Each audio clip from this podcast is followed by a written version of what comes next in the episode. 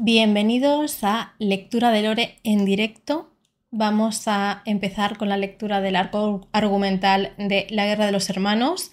Voy a leer todos los episodios y los capítulos, eh, que son las historias alternativas, las side stories, que les llama Wizards. Voy a leerlas íntegramente. Eh, lo que voy a leer es una traducción que ha tenido a bien hacer eh, un, seguidor mío, alguien de mi comunidad, que estoy súper agradecida. Gracias, Ramón, por estas traducciones para evitar que pasara como con Dominaria, que eran traducciones, autotraducciones eh, de, autotraductor, eh, que sí daban suficiente como para entender el contexto, pero algunas cosas chirriaban. Así que, sin más, vamos a comenzar.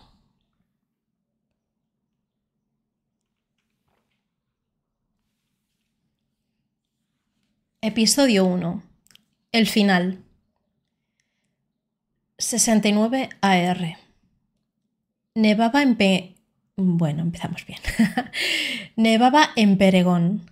Cinco años después de que la guerra que acabó con el mundo hubiera concluido, los supervivientes se encontraron con que verdaderamente nada había acabado. Tras las máquinas, los terremotos y las ondas abrasadoras, la primavera todavía no había venido. Los soldados regresaban deambulando desde los lejanos y apocalípticos frentes con sus harapientos uniformes para mendigar arroz y pan. Los comerciantes intercambiaban sus mercancías y enviaban sus barcos hacia costas distantes, exigiendo oro por sus bienes y erigiendo mansiones, calculando las deudas de sus clientes. Guardas patrullaban las calles y fronteras de los distritos altos, manos en sus espadas y ojos abiertos con el mismo miedo de siempre. Los campos todavía necesitaban ser sembrados y cosechados, y delgados jornaleros todavía se arrastraban para recoger el grano bajo los severos ojos de sus supervisores. El precio del pan y la leche subía poco a poco. El ganado y la caza eran cada vez más escasos. El jornal que uno se llevaba a casa del trabajo en el campo no daba para tanto como, como antes. Y al anochecer el horizonte lejos al sureste nunca oscurecía. La vida continuaba en Terisiare, aunque las estaciones de primavera y verano parecían, parecían durar menos. Los meses cálidos comprimiéndose en semanas cálidas y en invierno la nieve caía ahora en Peregón todo aquel que presenció el cataclismo, es decir, todo el mundo en Terisiare, sabía que el mundo había acabado aquel día. Después se levantaron a la mañana siguiente y se encontraron con que la vida seguía adelante, solo que nunca pareció haber cambiado para bien. Lo mejor que la gente podía esperar era que las cosas no continuaran poniéndose peor. Cinco años después del estallido, Kayla Vincroch estaba sentada sola en la cámara del Consejo de la Casa de Gobierno de, Penregon, escuchando el chisporroteo del cálido fuego que se extinguía en la sala. Con la agenda del día completa, salvo por una última sesión privada, sus consejeros y miembros del comité ya se habían despedido y avanzaban trabajosamente por la nieve de vuelta a sus hogares. La habían dejado sola con los últimos libros de cuentas que Peregon en las cifras del censo e informes de las expediciones. Un conjunto de pesadillas trazadas con tinta aguada en un desgastado papel. También se habían ocupado de Jarsil, enviado con sus tutores para el estudio de la tarde. Sola, al fin, Kayla sostenía un informe sobre el grano, los números eh, severos, y miró por encima de él hacia un mapa recientemente dibujado del mar visceral al este, extendido en la mesa ante ella. Vacío. La alguna vez exuberante isla de Argoz al sudeste había desaparecido, reducida a monolíticas agujas de basalto azotadas por las olas. El gremio comerciante había exigido esta reciente expedición con la esperanza de revivir las antiguas rutas de comercio entre Penregon y los lejanos reinos al otro lado del océano. pero las pequeñas islas que antes utilizaban para reabastecer su agua y comida habían desaparecido. O bien las estrellas ahora se equivocaban, o esas islas habían sido engullidas por el mar. Kyla lanzó el informe sobre el grano a un lado. Ya sabía lo que diría. Las cosechas ya estaban hechas, eran menores que el año anterior, como las del informe del año anterior, que eran menores del año anterior, y así, hasta el momento en que el mundo tal y como lo conocían había acabado. Los papeles revolotearon hasta el suelo a cierta distancia, cerca de una ventana agrietada que dominaba la ciudad, donde se mezclaron con los copos de nieve que se colaban y derretían. Nieve. Kyla recordaba ocasionales paseos en sus años jóvenes en las estribaciones alrededor de su torre. Las montañas, los bosques alpinos, el viento. El invierno tenía una severa belleza que había intentado relacionar con el porte austero de Urza, pero no había podido. La verdad era que Kyla odiaba el invierno. Aunque las estufas de vapor aportaban suficiente calor como para que la cámara entera fuera confortable, Kyla todavía sentía un frío clavado en los huesos. Su consejo la había puesto de un humor sombrío. Qué distantes estáis ahora, dioses, murmuró Kaila. ¿Cuándo se habían sentido cercanos los dioses a ella por primera vez? ¿Y por última vez? Krog, antes de ser saqueado. Sus áreas torres y sus mercados abarrotados, un hogar arrancado de ella. Kaila cerró la ventana. La nostalgia se había agarrado hoy a su corazón. Un indicio de disgusto en la memoria, no por lo que recordaba, sino por el dolor del mismo hecho de recordarlo. Había una razón para su ensueño, que se entrometía por momentos. Un educado golpe en las apuertas de la cámara llamó su atención. El amargo torrente de adrenalina que le siguió fue inesperado. Poco característico y molesto, a pesar de las preparaciones de la noche previa. Sí, dijo Kaila, respondiendo a la llamada. Un joven paje entró a la cámara y se aclaró la garganta. Señora, su última cita está aquí. Mándalo entrar, dijo Kaila. Le hizo un gesto con la mano para que se fuera. Y tráenos unos refrescos. Estoy segura de que nuestro invitado estará hambriento. El paje hizo una reverencia y abandonó la cámara, cerrando suavemente la puerta tras él. La puerta se abrió de nuevo y su invitado pasó dentro. Kaila alzó la mirada para ver a un hombre muerto, harapiento y con la piel agrietada por el viento su nariz y orejas ennegrecidas con manchas de congelación, los extremos superiores de sus mejillas pelados donde el hielo le había azotado. El hombre firme y robusto que ella había conocido décadas atrás, marchitado hasta parecer un encorvado esqueleto con pelo blanco y quebradizo. Sus ojos permanecían brillantes en cambio, y su voz inconfundible. Hola, Kaila. Tienes buen aspecto. Kaila se permitió una sonrisa educada y vacía. Taunos, dijo. Pensaba que estabas muerto. El antiguo asistente de Urza hizo una reverencia. De alguna manera lo estuve, dijo Taunos. Hablaba con una rigidez nueva para Kaila. En su juventud siempre había parecido un cálido contraste respecto a Urza. Un hombre afable, arruinado por el amor y la devoción al marido de Kaila. Ahora Taunos era casi un reflejo de Urza, incluso hasta por su pelo blanco.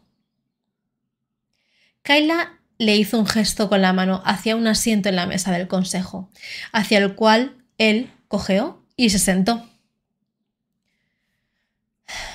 El mundo ha cambiado desde la última vez que formé parte de él, dijo Taunos, arropándose con su capa. Nunca supe que nevara tan cerca del mar. El mundo fue cambiado, le corrigió Kaila. Sí, Supongo que tienes razón, dijo Taunos, haciendo una mueca. Pero eso es pasado. Tengo mucho que decirte y mucho que mostrarte. Su sonrisa era la de una calavera despojada de su carne. Kyla había visto demasiadas sonrisas como esa desde el final de la guerra, estiradas en las caras de los soldados que volvían y de los muertos apilados en las carretas fúnebres. Nada es pasado, dijo Kyla, como muestra el que hayas venido arrastrando los pies hasta Perengón. La puerta de la cámara del consejo se abrió, salvando a Taunos de tener que responder. Dos pajes entraron empujando un carro que portaba té de menta y unas pequeñas humeantes sabrosas pastas. La cena, de momento. Estuve con él justo antes del final, dijo Taunos, cogiendo una pasta del carro. Siempre fuiste cercano a mi marido. Evitó que un demonio tomara este mundo, dijo Taunos. Tranquilo, pero firme, sus ojos alicaídos. Su hermano había sido. Taunos buscó la palabra y la encontró en un amargo recuerdo. Su hermano había sido convertido por esa criatura, fusionado con una máquina. Taunos alzó la mirada al borde de las lágrimas. Lo mismo habría ocurrido al resto de nosotros si Urza no hubiera actuado. Nos salvó. Kaila se sirvió el té. Me dijiste que mantendría a mi hijo a salvo, dijo, sin levantar la vista de su copa. Ofreció la tetera a Taunos. Y nunca lo volví a ver. Él. Taunos se aclaró la garganta. Harbin fue un ejemplo para sus hombres, un oficial valiente y un buen piloto. ¿Fue una buena muerte la suya? dijo Kaila. Su voz era uniforme y tranquila, pero más fría que el viento que había gritado las orejas de Tauno y quemado su nariz. Si mi hijo fue un ejemplo, espero que fuera un buen ejemplo y evitara a otras madres el dolor de perder a su primogénito por la guerra. Como piloto él... Lo único que Harbin siempre había querido era que su padre estuviera orgulloso de él, dijo Kyla, interrumpiendo a Taunos. Siempre le preocupó porque era tan solo un piloto y no un artífice como tú, que su padre pensara menos de él, dijo Kyla. Antes, cuando era joven, solía contarme sus sueños. Soñaba que podía volar y que cada vez que volvía a casa su padre estaba orgulloso de su pequeño aviador. ¿Alguna vez hizo sonreír a mi marido, Taunos? Antes de morir, hizo que su padre se sintiera orgulloso de él. Urza nunca quiso poner a Harbin en peligro. Entonces, ¿por qué empezó una guerra en la que poder morir, en la que poder, en la que pudo morir mi hijo? Restalló Calla. La ira ardió a través de ella, como un gran incendio. Lanzó su copa contra la pared, donde se hizo añicos, resonando por toda la cámara. Taunos no dijo nada mientras ella se calmaba. Taunos, Kyle habló, componiendo cada palabra, dando forma a cada sílaba desde el sonido primordial hasta el significado. Para que quede claro, nunca te perdonaré por convencerme de que permitiera a mi hijo marcharse y morir en la guerra de mi marido. Tu camino de vuelta a mi perdón es diez veces más largo y frío que el amargo sendero que has recorrido hasta aquí. Ah, sí, mi señora, dijo Taunos. Ahora dime lo que viniste aquí a decirme. Eh, Taunos rebuscó entre los pliegues de su capa y sacó un rollo de paño encerado. Lo desenrolló encima de la mesa, revelando un pequeño fajo de viejos papeles, gruesos y amirillados por el tiempo. Algunos bordes estaban arrugados por el agua, pero no lo suficiente como para arruinar su contenido. Kaila los reconoció inmediatamente. Ah, diseños, dijo Kaila. ¿Obra de mi marido? Y algunos míos, dijo Taunos. Los guardé conmigo mientras he estado fuera, vengadores, eh, estatuas de arcilla. ¿Te acuerdas de ellos? Ornitópteros también, eh, de todo tipo. Taunos sacó cuidadosamente las páginas del rollo de paño encerado y las dispuso sobre la mesa y había mm, diferentes eh, planos. Motores de vapor, torres de comunicación, barcos, máquinas y dispositivos que él había diseñado. La mayoría para la guerra, sin duda, pero algunos para una paz en la que él esperaba vivir algún día. Y todos inservibles sin piedras de poder, dijo Kyla. A no ser que queramos crear una novedosa industria de ratas mecánicas en Penregon. Agitó una página que contenía los diseños esbozados para un de rodeo, roedor de juguete hacia Taunos. Taunos rió y después se dio cuenta de que Kyla, Kyla no estaba bromeando con él. Tosió y dijo, de hecho sí, por supuesto. Y a ese respecto tengo buenas noticias. Conseguí recuperar un puñado de piedras de poder y sé dónde podemos encontrar más. Kyla alzó su mirada hacia, su. Juntó sus dedos, presionándolos bajo su barbilla. Cerró sus ojos y suspiró. No importa cuánto grano recolectemos o cuánto pescado pesquemos, los hombres como tú siempre estarán hambrientos. Cuéntame. Antes del colapso, Argibia contaba con las mayores reservas de piedras de poder en Terisiare, dijo Taunus.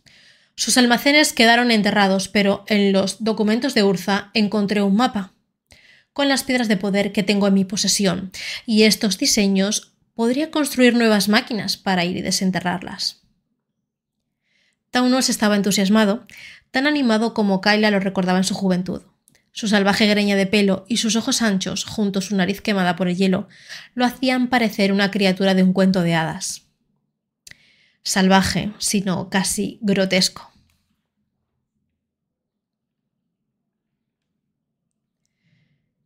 Ningún arma, solo herramientas, dijo Taunos. Podemos utilizar las piedras para dar energía a autómatas que nos ayudarán a excavar las minas y recolectar. Podemos utilizarlas para alumbrar la ciudad por la noche o alimentar calefactores para mantener el frío a raya. Taunos se inclinó hacia adelante alcanzando a Kyla. Podríamos reconstruir Penregon. Tus guardias me dijeron cuando llegué que cualquiera que viera la luz de Penregon era bienvenido en esta ciudad. Taunos señaló a través de la habitación hacia las murallas de Penregon y Kyla sabía que estaba hablando del faro que dominaba el puerto. Yo te ofrecería mi conocimiento y estos planos para expandir esa luz por todo Terisiare. Kyla no responde, ni tampoco cogió las manos de Taunos. El primer año tras el cataclismo fue un año de tumulto. En Pendragon, el estallido causó terribles terremotos que derribaron la mayoría de los edificios de piedra y ladrillos de la ciudad, que colapsaron sobre sus ocupantes. El rey y su corte, resguardados en el Salón del León, la poderosa ciudadela encarmada en los vertiginosos acantilados situados en lo alto del puerto de Penregon, colapsaron y cayeron al mar. Masivas oleadas vinieron después, martillando los distritos costeros, azotando las calles de la ciudad, barriéndolas de escombros y supervivientes. Cuando los temblores cesaron y el agua retrocedió, Kyla Vinkrog era uno de los pocos nobles que quedaban con vida. Como mujer líder de la alianza y princesa ella misma, el mando de la ciudad recayó en ella, seis largos años después, y todavía era la guía de Perregón y la ciudad de los restos.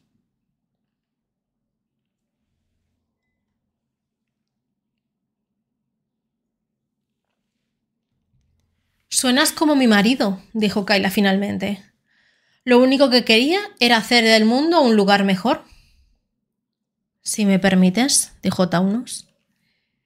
Me pidió que te transmitiera un mensaje. Kyla arqueó una ceja. Me pidió que te dijera. Um, Taunus dio un sorbo de su propio té. Que. que le recordaras no cómo era, sino como intentó ser. Kyla rió, un afilado, cristalino sonido que contenía en él el quebrantamiento de su voz. Por un momento Taunos pensó que era una risa genuina, pero ese momento se desvaneció tan pronto como Kyla habló. ¿Cree que todavía soy la princesita que ganó? dijo Kyla. Lo único que intentó ser. Lo único que él y su, y su hermano intentaron ser. Fue príncipes del mundo.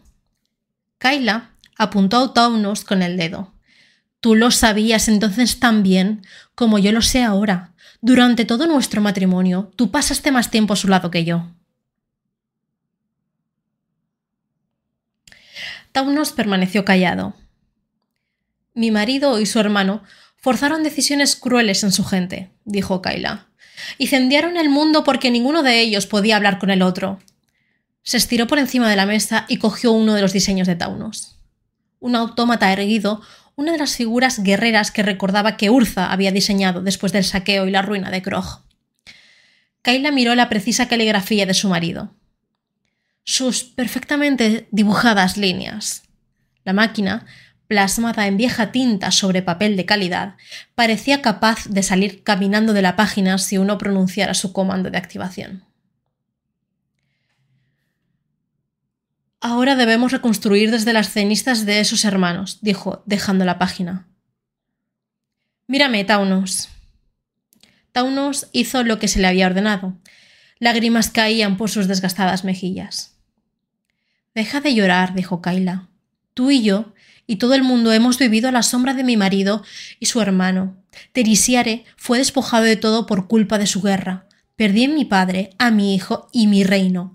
Cada cosa buena y agradable que componía mi vida la perdí a causa de él. Hizo un gesto alrededor de la sala. El papel de, la pared descascarillándose, los borboteantes tuberías de vapor, la nieve que todavía caía afuera. No me regocijo de la muerte de mi marido. Ya ha habido suficiente muerte. Pero estoy contenta de que se haya ido. Y no lo perdono por lo que hizo.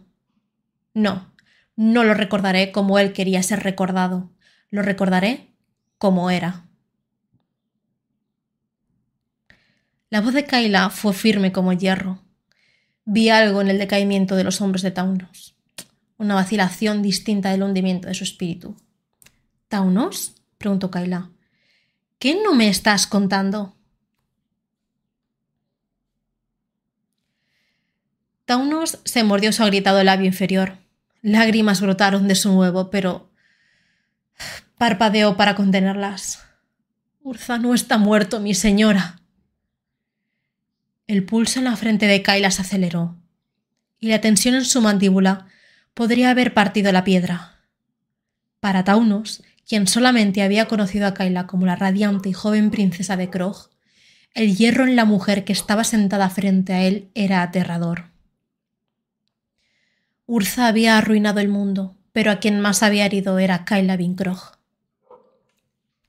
¿Qué? La ira en la voz de Kyla era afilada hasta la precisión de una aguja. No está muerto, dijo Taunus. Se ha convertido en algo diferente. ¿Es ese algo diferente un mejor hombre? No estoy seguro. No estoy seguro de en qué se ha convertido, admitió Taunos, dejando caer la mirada lentamente. Se puso de pie y empezó a reunir sus papeles sueltos, introduciéndolos de nuevo en el rollo de tela. ¿Qué estás haciendo? Taunos se detuvo. Me voy, mi señora. Kaila sacudió la cabeza. No, no, no, no, Taunos. Siéntate, por favor. Taunos se sentó. Recuperamos lo que pudimos de las fábricas de mi marido tras el estallido, dijo Kaila. Máquinas, chasis, piedras. Las cosas que utilizaba para construir sus autómatas eran en gran número. Nadie sabe cómo utilizarlas, pero con tu llegada parece que eso ha cambiado. Kaila recogió sus pequeños objetos y acompañó a Taunos a la puerta. Mañana Haré que Mirel, capitanee de mis exploradores, capitán de mis exploradores, te lleve a los almacenes para que puedas empezar. Gracias, Kaila. Taunos dijo, empujando a la puerta. Los labios de Kyla se estrecharon sin ofrecer ni tan solo el fantasma de una sonrisa. Un largo camino, Taunos, dijo. Ve, hace frío.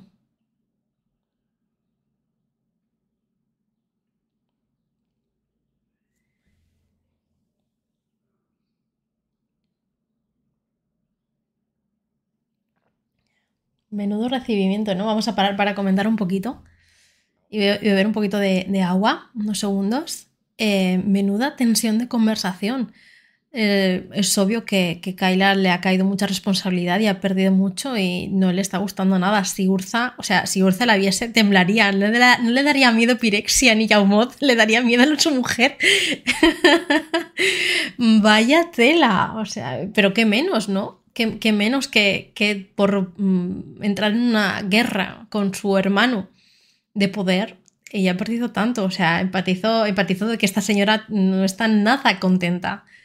Y, aún así, eh, siento muchísimo rechazo hacia Taunos, pero aún así ella le, le acepta, le acepta eh, la oferta para, para, poder seguir manteniendo su, su reino adelante, porque es la responsabilidad de ella. Me parece, o sea, me parece una escena súper tensa. Bueno, vamos a seguir.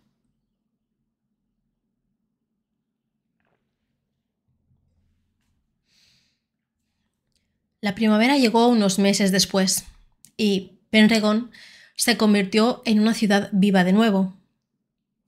Las dentadas cimas de la cordillera Kerr podían verse atravesando el siempre presente velo de niebla de la cadena montañosa. Sus picos blancos con la nieve del invierno.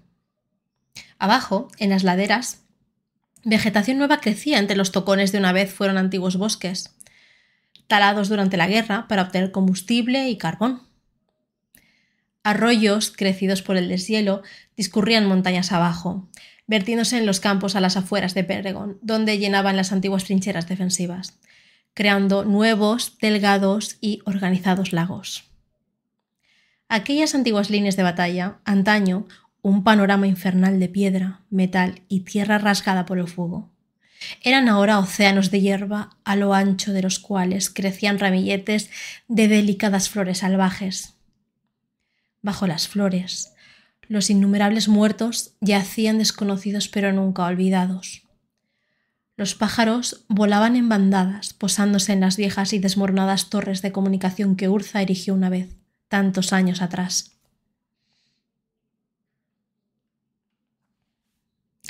Cerca de la base de las Ker y más allá de las lindes al sur de Penregon, Aridas eh, eriales marcaban la tierra donde la peor de las máquinas de la guerra había muerto.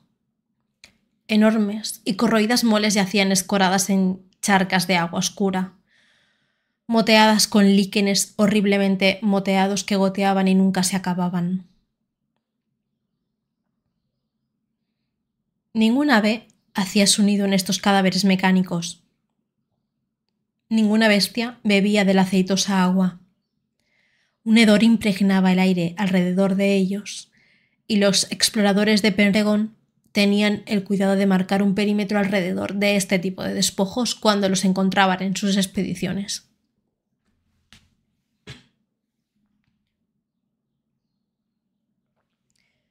Kaila caminaba a lo largo de la parte superior de la nueva muralla interior de Penregon con Taunos a su lado, mirando sobre el parapeto hacia el trabajo que estaba siendo realizado en esta parte de las fortificaciones de la ciudad. Cientos de obreros trabajaban para rellenar los huecos en la vieja muralla de piedra, secciones enteras de la cual se habían caído en el antiguo foso de Penregon cuando la tierra tembló durante el cataclismo. La muralla, antaño un poderoso testamento de la habilidad de los ingenieros de Penregon, se había desmoronado en minutos, su reconstrucción era de baja prioridad hasta que el invierno comenzó a menguar. La primavera traería más que flores y un cálido clima. Otro peligro amenazaba Penregon. Un destacamento de exploradores de largo alcance había regresado a la ciudad temprano esa mañana. Kyla, esperando su llegada, lo recibió en la muralla para escuchar su informe. Taunos estaba cerrando el último turno en su fábrica y se había apresurado a responder a su llamada. El pequeño grupo en lo alto de los trabajos terrestres formaba una variopinta colección. Kayla con pantalones y una capa acolchada, Taunos con su delantal de trabajo y la capitana exploradora Mirel con su enfangado uniforme bajo un poncho oscuro. Mirel había regresado del terreno esa mañana y todavía llevaba una coraza envuelta en tela y espada.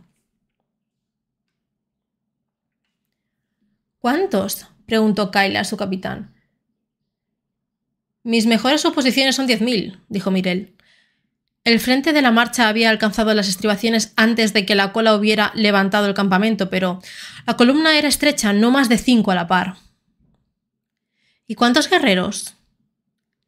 No parecía haber distinción, mi señora, dijo Mirel. Muchos de ellos portaban algo, un garrote, una lanza, antiguos quebra, armaduras y picas antimaquinaria de la guerra. Alrededor de dos o trescientos jinetes a caballo. Mirel se encogió de hombros. No es un ejército profesional, pero había muchos vestidos con armadura. Vi viejas armaduras fayali, corazas corlisianas, placas argivianas, incluso algunas cotas de malla yotianas. Es como pensaste, están organizados pero no militarizados.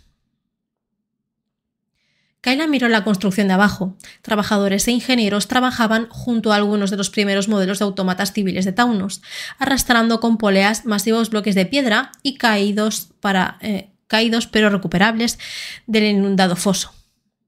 Otros equipos transportaban bloques previamente recuperados, madera fresca y cestos de grava y tierra a las brechas de la muralla, rellenando los huecos. Esta labor se llevaba a cabo a lo largo de toda la muralla interior de Penregon, por órdenes de Kaila un lento trabajo durante el último año, aunque con la adición de los nuevos autómatas de Taunos las reparaciones habían cogido velocidad. Mi equipo debería acabar la muralla al final de mes, dijo Taunos, como si escuchara los pensamientos de Kaila. La ciudad depende de este trabajo, dijo Kaila. Haz saber al consejo que necesitas para terminar esto, capitán Mirel, dijo Kaila, volviéndose la capitán de sus exploradores. ¿Mostraba la, ¿Mostraba la marcha algún color? Ondeaban banderas de ambos lados, dijo Mirel, aunque la más común era un estandarte todo negro. También enarbolaban restos de máquinas. ¿Restos? Partes de autómatas, dijo Mirel. Hizo una mueca. Así como las creaciones de la mujer roja, portadas en jaulas o atadas con alambres. Transmutados, dijo Taunos. La repulsiva obra de Asnod. Kayla conocía el nombre, aunque solo de pasada, una artífice que trabajó con Misra durante la guerra, su torturadora, cuando fue capturado, y también su amante, si los rumores decían la verdad. Taunos. Kaila llamó la atención del viejo artífice. Los autómatas, tus civiles, pueden ser transformados para la defensa de Penregon? Taunos frunció el ceño. ¿Quieres decir si pueden luchar? Sí. Pueden con algo de tiempo. Podría reprogramar a los civiles para que empuñen armas. Vaciló. ¿Debería? No todavía, dijo Kaila, aunque estate preparado. Pondré a mis artífices a la tarea. Capitán, dijo Kaila a Mirel, ocúpate de que tú y tus exploradores tengáis algo de descanso. Venid mañana, quiero ojos fijos en esta columna e informes diarios de su movimiento. Necesitamos saber si se dirigen a Penregon o a cualquier otro lugar. Kayla miró a las montañas al sur. Detrás de esas cimas invernales, la marcha estaba reunida. En un mes los pasos se deshielarían y seguramente la andrajosa marcha llegaría a las murallas de Penregon poco después. Por primera vez en años, Kayla sintió más que la tediosa aflicción de la pesada carga de la reconstrucción. Lo que sentía era más afilado y más amargo. El sentimiento la despertó de la cama esa mañana bastante antes del alba, aunque solamente había dormido una hora como mucho. El miedo.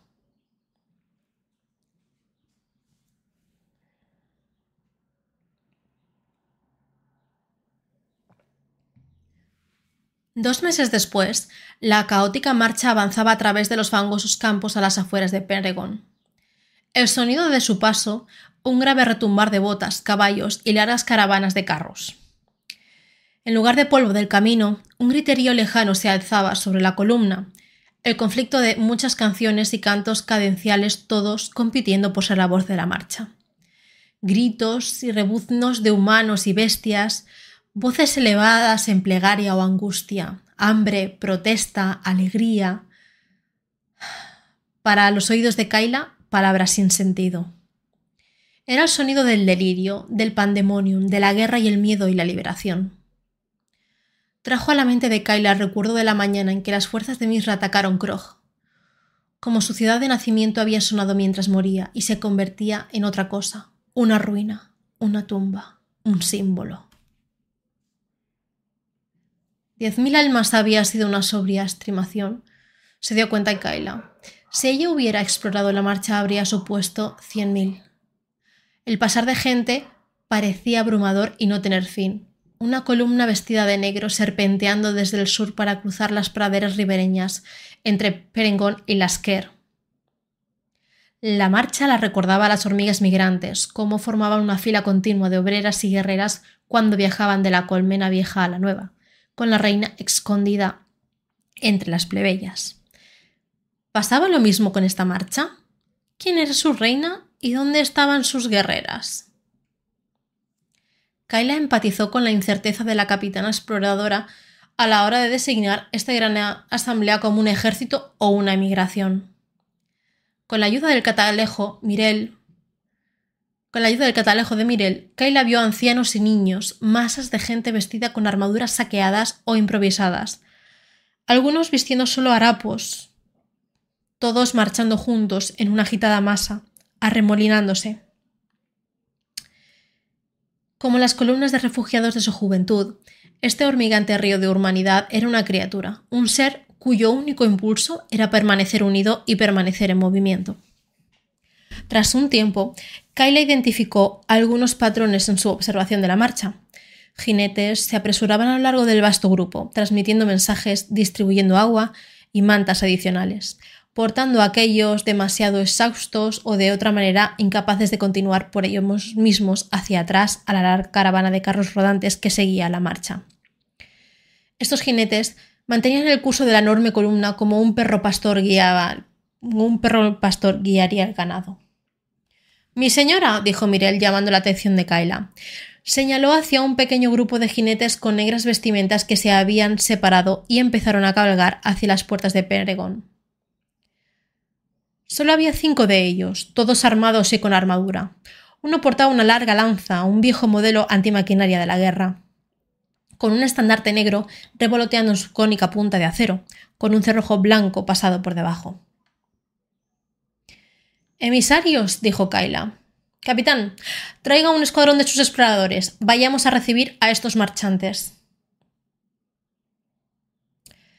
Debajo de las parcheadas murallas y ya en las calles de Penregon, abigarradas en primavera, Kyla y su escolta de exploradores abrieron paso a través de la muchedumbre del mediodía, todos ansiosos y apresurándose hacia las murallas para ver la distante procesión.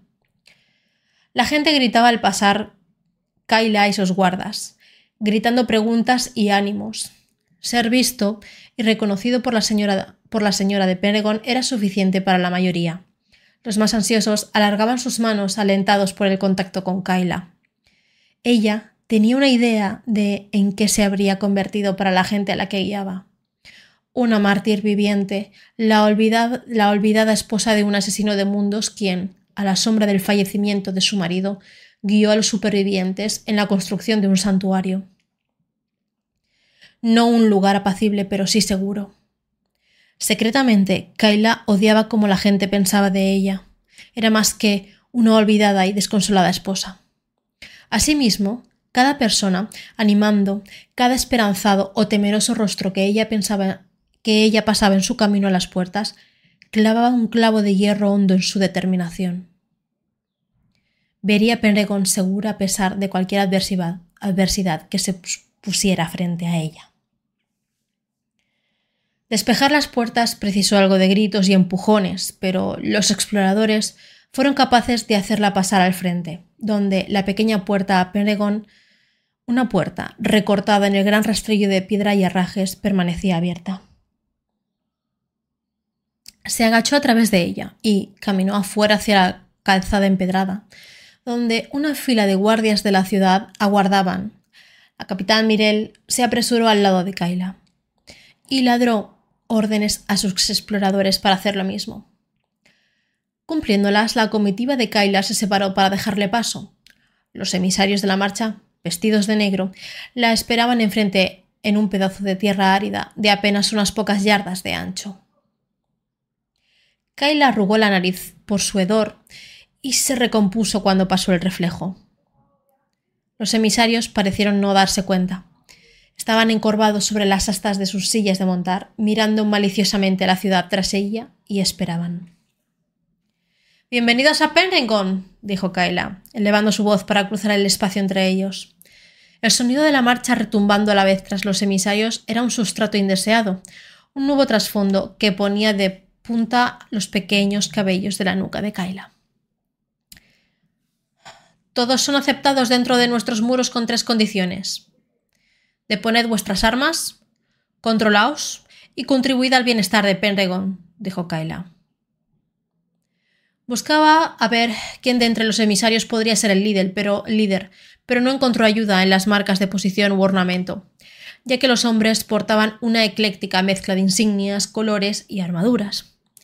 El viejo conocimiento de Kaila sobre el protocolo, los estandartes y emblemas de las casas, todos ellos identificadores de un mundo largo tiempo desaparecido, sirvió solo para incrementar su confusión se decidió por el hombre con el conjunto parcheado de armadura de soldado, asumiendo que él sería el líder por su corpulencia, equipamiento y porte. Somos penitentes. Un hombre con un abrigo reforzado con piezas de hierro habló el primero. Era más viejo y estaba curtido por una dura vida. Tenía el fino cabello entrecano, con una oscura barba que crecía entre una fina red de cicatrices de quemaduras superficiales. Kyle había visto esas heridas antes, de, antes en algunos veteranos de la guerra, aquellos que habían estado en el final, cuando las máquinas arremetieron unas contra otras con terribles armas de energía. Somos peregrinos honrados, continuó el hombre, hablando más allá de Kaila para dirigirse a la gente y los guardas apostados a lo largo de las murallas de Penregón. Somos los vivientes de Terisiare, los que buscamos limpiar esta tierra de la escoria mecánica. Miró a las almenas trasladando la mirada a lo largo de la oscura piedra, encarado a cada persona allí presente, una por una. Hemos liberado Corlis y marchamos en un peregrinaje de hierro. Nos aproximamos a vosotros como iguales, con paz y una petición. Que todo aquel que sienta un justo odio y miedo por las máquinas se una a nosotros en nuestra cruzada. La voz del hombre era clara y robusta, la voz de un líder, afilada como una cuchilla. No estaba hablando con ella, sino con la gente de Penregón. Kaila podía oír su crueldad. Esperaba que su gente también pudiera. Somos como vosotros, supervivientes de los demonios mecánicos y de la condena que sus creadores trajeron sobre nosotros. Muchos de nosotros luchamos en bandos opuestos durante la guerra, pero tras el final Ahora reconocemos nuestra humanidad compartida. No nos temáis, uníos a nosotros. Uno de los marchantes en la comitiva de líder, un hombre que portaba un estandarte negro, espoleó su, su caballo hacia adelante. Los exploradores de Kaila retrocedieron, llevando las manos a sus espadas, preparados para desenvainarlas. El portador de la bandera hizo dar vueltas a su caballo en un estrecho círculo enarbolando alto la bandera. Un saludo a Penregón. Los otros jinetes lo aclamaron, tres gritos para la gloria de su orden. Ningún grito siguió desde la curiosa multitud, en la muralla. El sonido distante de la marcha llenaba el espacio en su lugar. El viento que se alzaba hacía chasquear las negras vestimentas, tan alto como un látigo restalleando. Kaila frunció el ceño y leyó el estandarte, dándose cuenta de que era más que un simple campo negro. Bordados en un azul profundo, tan oscuro que era difícil de ver desde la distancia, había dos círculos, uno al lado de otro. Mi señora Kaila. El portavoz finalmente se dirigió a Kaila. Por un momento se sintió desconcertada de que conociera su nombre. Había asumido que eran bandidos, incursores, quizá incluso uno de los señores de la Guerra del Oeste, que sus exploradores le habían contado que ahora gobernaban en el interior de Terisiare. Soy Radik de Krog. Su voz sonaba sin acento a los oídos de Kaila, ubicándolo en cualquier lugar desde Yotia en el sur a las pequeñas fortalezas argivianas en el lejano noroeste. No me reconoces, pero serví bajo las órdenes de tu padre durante la segunda campaña Suwardi, dijo Radik. Hablaba con una tosca gracia, como muchos de los oficiales plebeyos que Kaila conocía. Su padre, en sus mejores momentos, había sido como ellos, un hombre de tosca gracia, simple en su entendimiento del liderazgo y el gobierno. No era de extrañar entonces que este hombre pareciera familiar. ¿Eres yoitiano? preguntó Kaila. Lo fui, sí, dijo Radik. Deambulé hacia las sureñas Ker tras el saqueo de Krog. Encontré un hogar allí hasta que los corlisianos nos reclutaron para la campaña de Tomakul del 955. Inclinó la cabeza hacia el hombre con el casco de latón. Conocí al viejo Ara en las trincheras, aunque no volvimos a ver de nuevo hasta después del cataclismo. Radik sonrió todo lo que sus cicatrices le permitieron. Tras nuestra derrota, pasé el resto de la guerra en un campo de trabajo Fayali. Vaya periplo, dijo Kaila secamente. Todos nosotros, los vivientes, hemos sufrido uno parecido, coincidió Radik. ¿Y qué es eso? preguntó Kaila, señalando hacia la columna que marchaba en la distancia. ¿Otro ejército reuniendo viejos soldados o algo más? Radik alzó la vista mirando tras ella y hacia lo alto de las murallas, como siendo conscientes de estar bajo la atenta mirada de la multitud que observaba su pequeña cumbre. He dicho la simple verdad, mi señora Kaila, dijo Radik. Somos guerreros por la humanidad, cruzados contra los magos, los no vivientes y los demonios mecánicos. Radik alzó su mano izquierda hasta su corazón, y Kaila vio que sus dedos habían sido cortados, como rebanados en alguna batalla. Comenzamos nuestra cruzada con una purga de las tierras grixianas del lejano norte, vaciando aquel miserable templo de aceite y máquina, dijo Radik. Después marchamos a través del desierto, que fue el antiguo imperio Fajali, y después a través de las ruinas de la justa Krog. Corley siguió, la liberamos de un, cruel líder máquina, y reclutamos a muchos para nuestra causa. Ahora nos dirigimos a la Torre del Hierro, donde el señor protector. donde el señor protector. Radik prácticamente escupió el viejo título de Urza. Una vez dio vida a sus demonios mecánicos y los trajo al mundo. Solo buscamos comida, agua y cualesquiera otras provisiones de las que podáis prescindir. Así como también solicito que mis sacerdotes sean bienvenidos en tus calles para que puedan predicar a la gente y llamar a los fieles a las armas.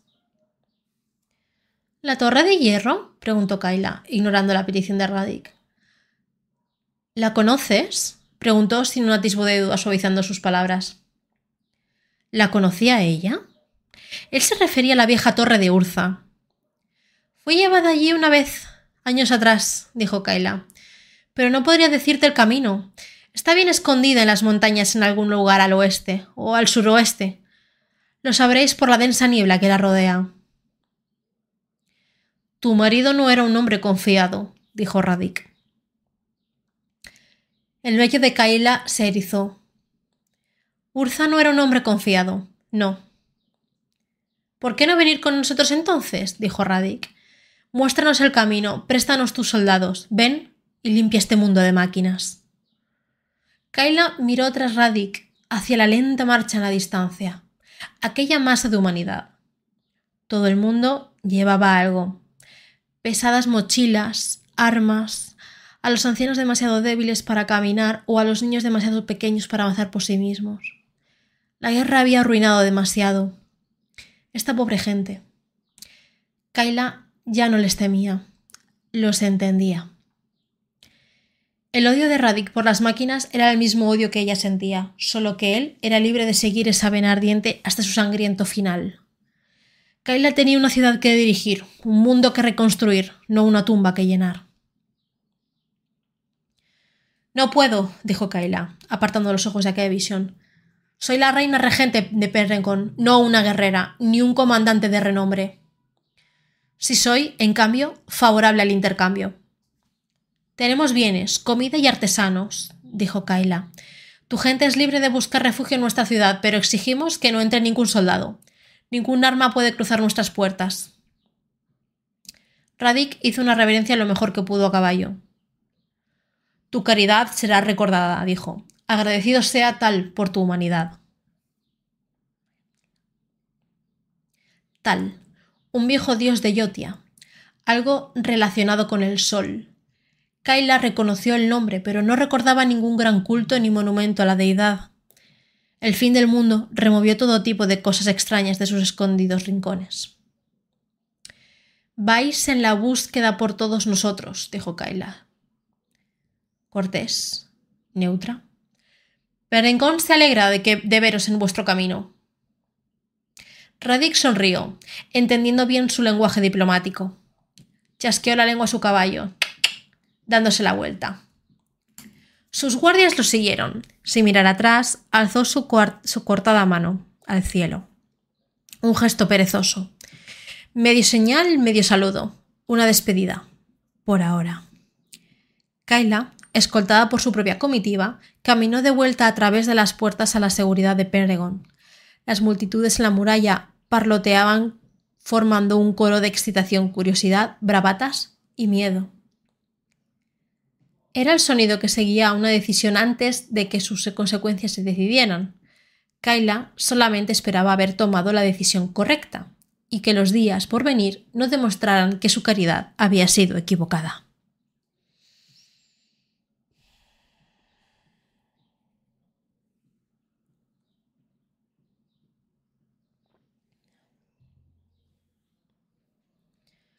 La paz duró un día y acabó en gritos.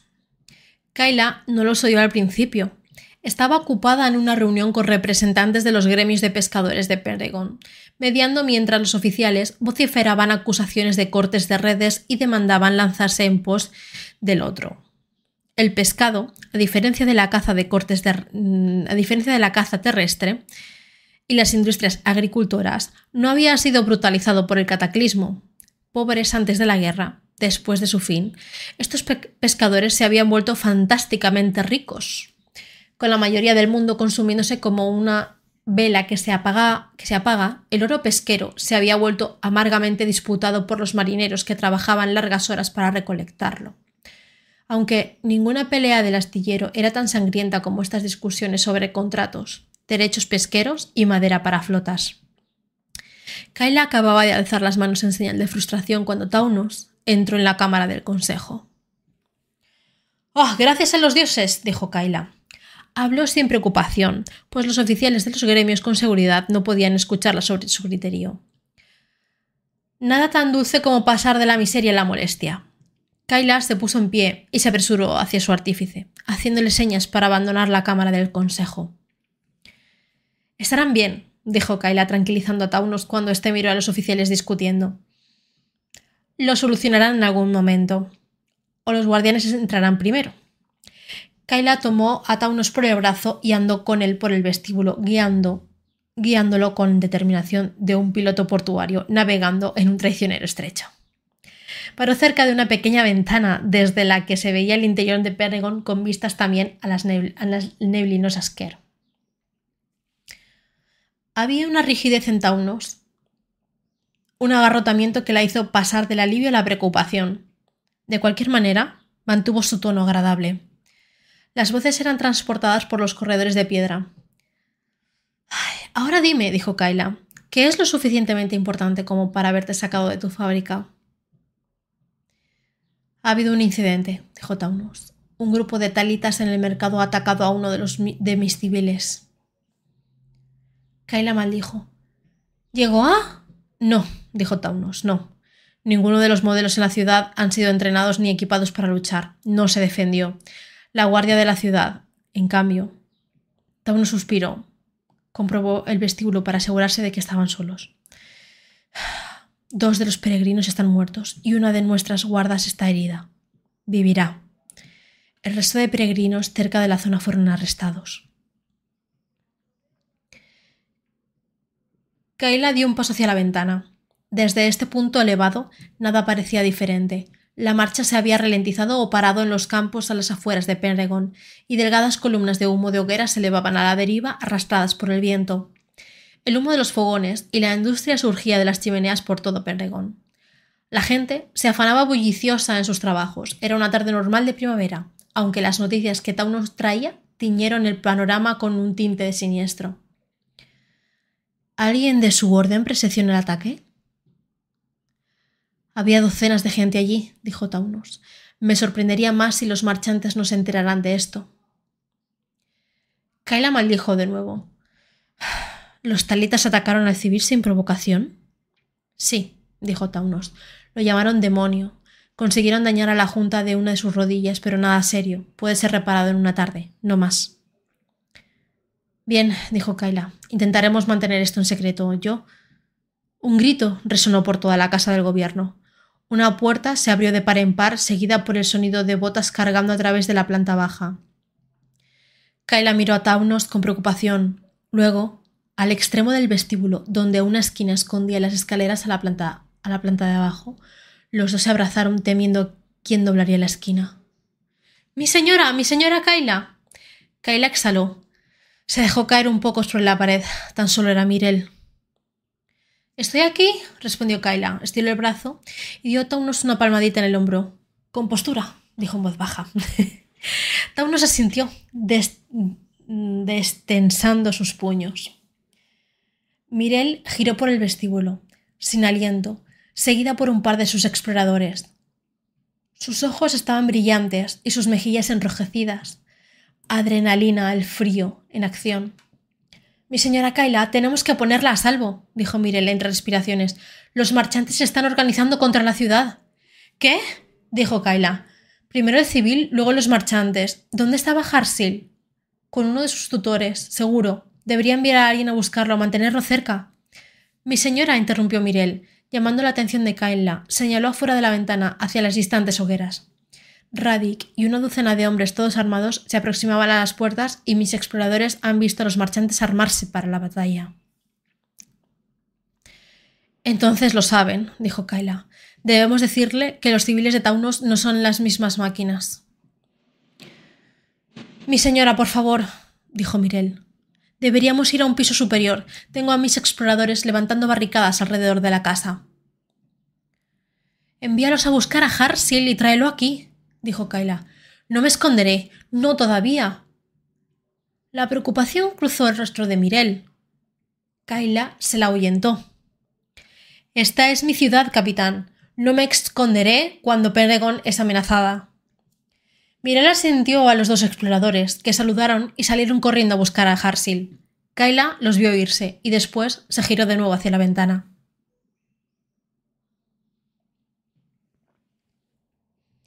El sol poniente brillaba cálido tras la Sker, sumergiendo las afueras de Penregon en un prematuro crepúsculo que escondía a los marchantes de negras vestimentas. Mientras, Kaila miraba hogueras moteaban la oscuridad, llameando como diminutas estrellas en la noche profunda. En marcha. Esta marcha superaba un número a los guerreros de.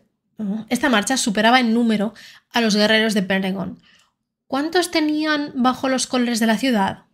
Un mero centenar de exploradores, una guardia de la ciudad que sumaba menos de un millar. Podía ordenar el reclutamiento de los ciudadanos, pero eso pondría a gente sin, entrenamiento en la línea de batalla.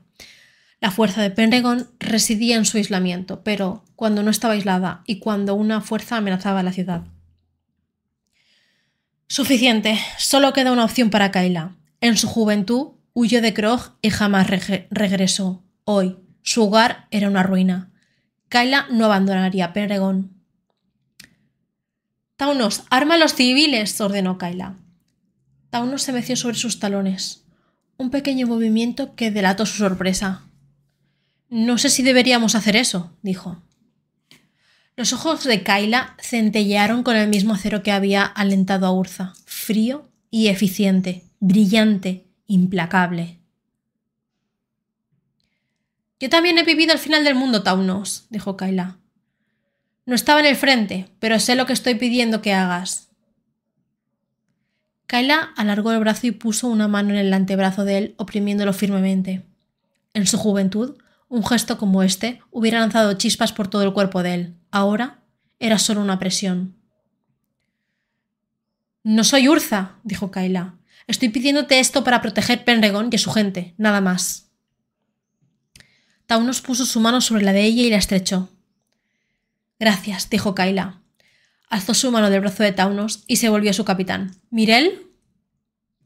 Ya he llamado a los exploradores, dijo Mirel, y la guardia de la ciudad está en alerta desde ayer.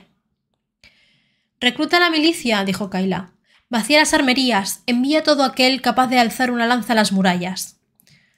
No durarán mucho en la batalla, dijo.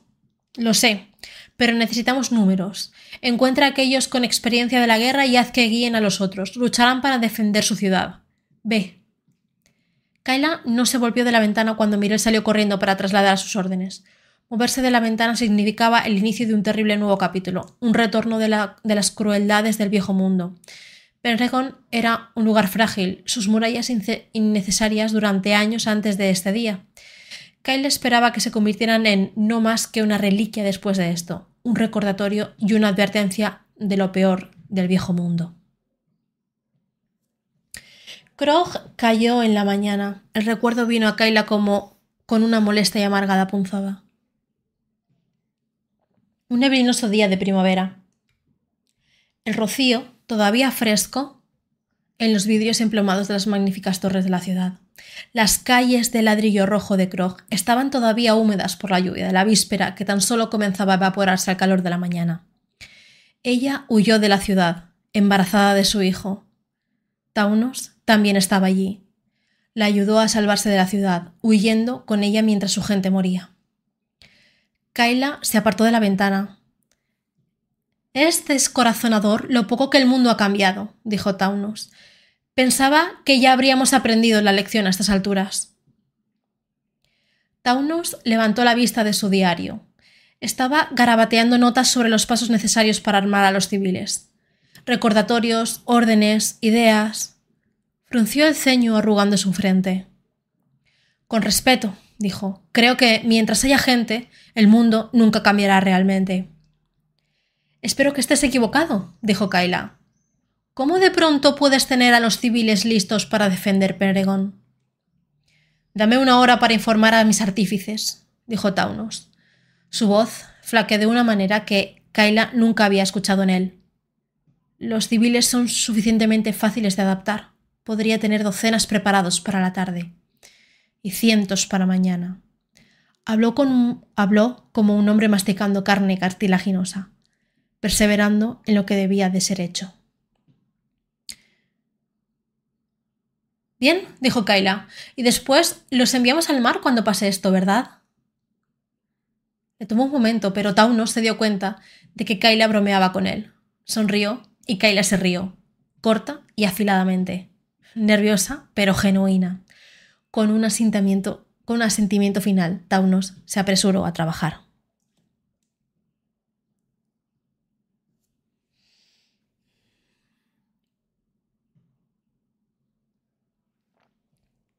Albergas demonios mecánicos, dijo Radik, ladrando a Kaila, mientras ella emergía del rastrillo. Encorvado sobre la silla de montar, la boca nunca cerrada del todo, con el sol poniéndose tras sus hombros.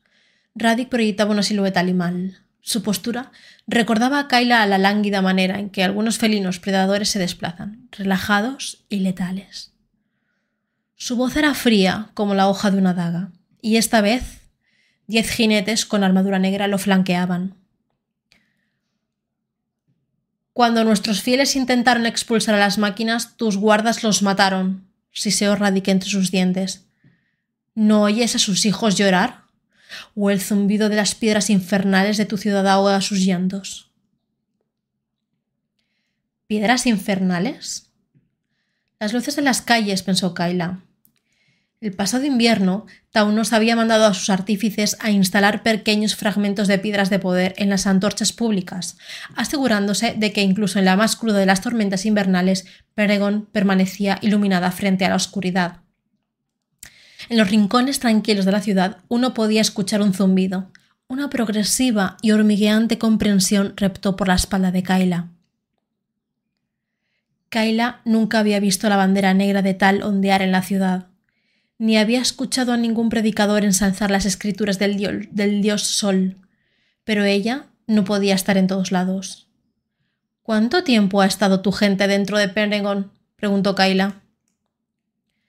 El suficiente para saber que esta ciudad no puede ser salvada, dijo Radik.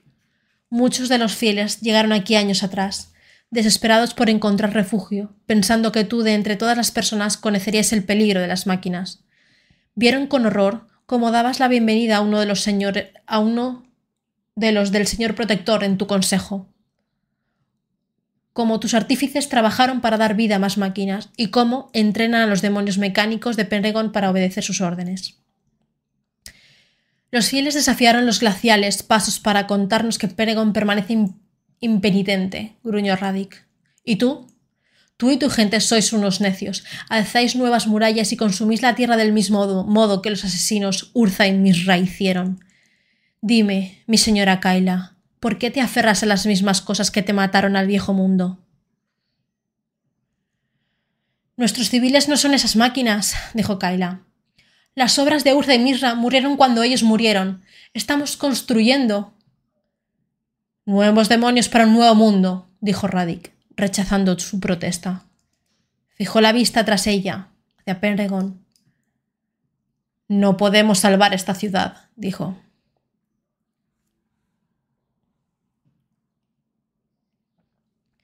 No necesitamos vuestra ayuda, dijo Kaila. Os ofrecimos provisiones para vuestro viaje a la torre como pedisteis. Ayudamos a vuestra gente tras su largo viaje, pero ahora debéis continuar. Penregon no os necesita, ni tampoco queremos luchar. Dejadnos. Expulsadlos, la ignoró Radik. Se dirigió a las murallas de la ciudad mirando a los guardias y a la nerviosa milicia que estaba allí. Conducid a los demonios mecánicos al mar, dijo. Postraos y suplicad el perdón de tal. Marchad a la Torre Blanca y echad abajo, ladrillo a ladrillo. A la llegada de alba haremos lo mismo a Perengón. Mirel comenzó a desenvainar su espada, pero Kaila sostuvo su mano. Mirel deslizó de nuevo la espada en su vaina, mirando a Radik. Gente de Penegon, vociferó Radik. No sois nuestros enemigos todavía, aquellos que escupáis y maldigáis a los demonios mecánicos, aquellos que rechacéis a los líderes incapaces de imaginar un mundo sin máquinas, encontraréis compañía entre nuestros números. Se acercó a uno de sus compañeros que le pasó una lanza. La era de la máquina magia está muerta, dijo Radik, alzando la lanza sobre su cabeza. Elegid, morid con ella o vivid con nosotros. Mirel desenvainó su espada completamente esta vez, pero Radik no atacó. En lugar de eso, Radik arrojó la lanza en los adoquines entre él y Kaila. Rebotó y resbaló hasta detenerse a los pies de ella. El alba, dijo Radik. Tú decides, mi señora Kaila. Hizo rodar su caballo y silbó a sus jinetes. Juntos espolearon sus caballos en la acción, poniendo rumbo al campamento. ¿Debería hacer disparar a mis arqueros? preguntó Mirel. Un frío viento traqueteó por los adoquines del camino que conducía a Penregon. Los campos que se extendían fuera de la ciudad, tan vibrantes al inicio de la primavera, eran ahora un lugar de fangosa ruina. El oscuro río de la marcha talita se extendía por ellos, sus hogueras ardiendo. Las Ker se vislumbraban más allá, grises y severas. Era el fin del mundo, el fin de la era de los artífices y las máquinas. Cuando llegara el alba, una nueva era irrumpiría en Terisiare. Guardemos nuestras flechas, dijo Kaila. Las necesitaremos mañana. Y hasta aquí el capítulo 1 de la Guerra de los Hermanos. ¿Qué tal? ¿Qué os ha parecido? Hombre, si Hazi nos ha hecho una raid. Muchísimas gracias por esa raid, Hazi. No sé si todavía estás por el chat. Muchas gracias. Eh, vaya tela, ¿eh? Esta señora Kaira, Kaila, la, mujer, la viuda de. Bueno, viuda, no, en teoría no. Eh, la, mujer de, Urza que le, ha tocado el papel de ser eh, líder de lo que queda de Pentagon, de, su ciudad. De, esta, bueno, de su ciudad no, porque es de Krog. Pero hace lo que, lo que puede y después de. Mm, es un, es un futuro como post-apocalíptico casi, ¿no? Después del gran, gran fin. Eh, ha venido el frío, que si no recuerdo mal es eh, eh, Cold Snap, ¿no? La, colección de Cold Snap, cuando hay cataclismo y, el clima cambia y todo es frío. Pasan estas, estas cosas. Imagino que estará esto estuvo ubicado en, este, en este momento. Conforme vayamos leyendo Lorenos, nos enteraremos más. Y vaya tela, ¿no? Les atacan los salvajes. Choque de reyes, les atacan los salvajes. Parece ser que a esta gente no le gustan nada las máquinas, no les juzgo, les han hecho pasar mucho sufrimiento. Y, máquina que ven, máquina que quieren erradicar de la existencia y de la funcionalidad, por así decirlo. Pues nada mal, me ha gustado ver a personajes de las cartas como, por ejemplo, Taunos. Taunos me, me ha gustado mucho eh, verlo en acción por aquí. También me ha gustado, ha nombrado a Asnoth, que si no recuerdo mal era la artífice, pareja, amante, torturadora de, de Mirra, que imagino que leeremos más de la leeremos más de su historia en, en los próximos episodios. Pues hasta aquí el directo de hoy de lecturas de Lore. Nos vemos seguro que la semana que viene con Commandates. Tenemos ya, sí, tenemos un invitado nuevo para el martes. Estad atentos a Twitter porque lo publicaré y vuelven y, seguiremos con las, con las lecturas. Así que eh, os veo por aquí. Cuidados, cuidados mucho y un besote.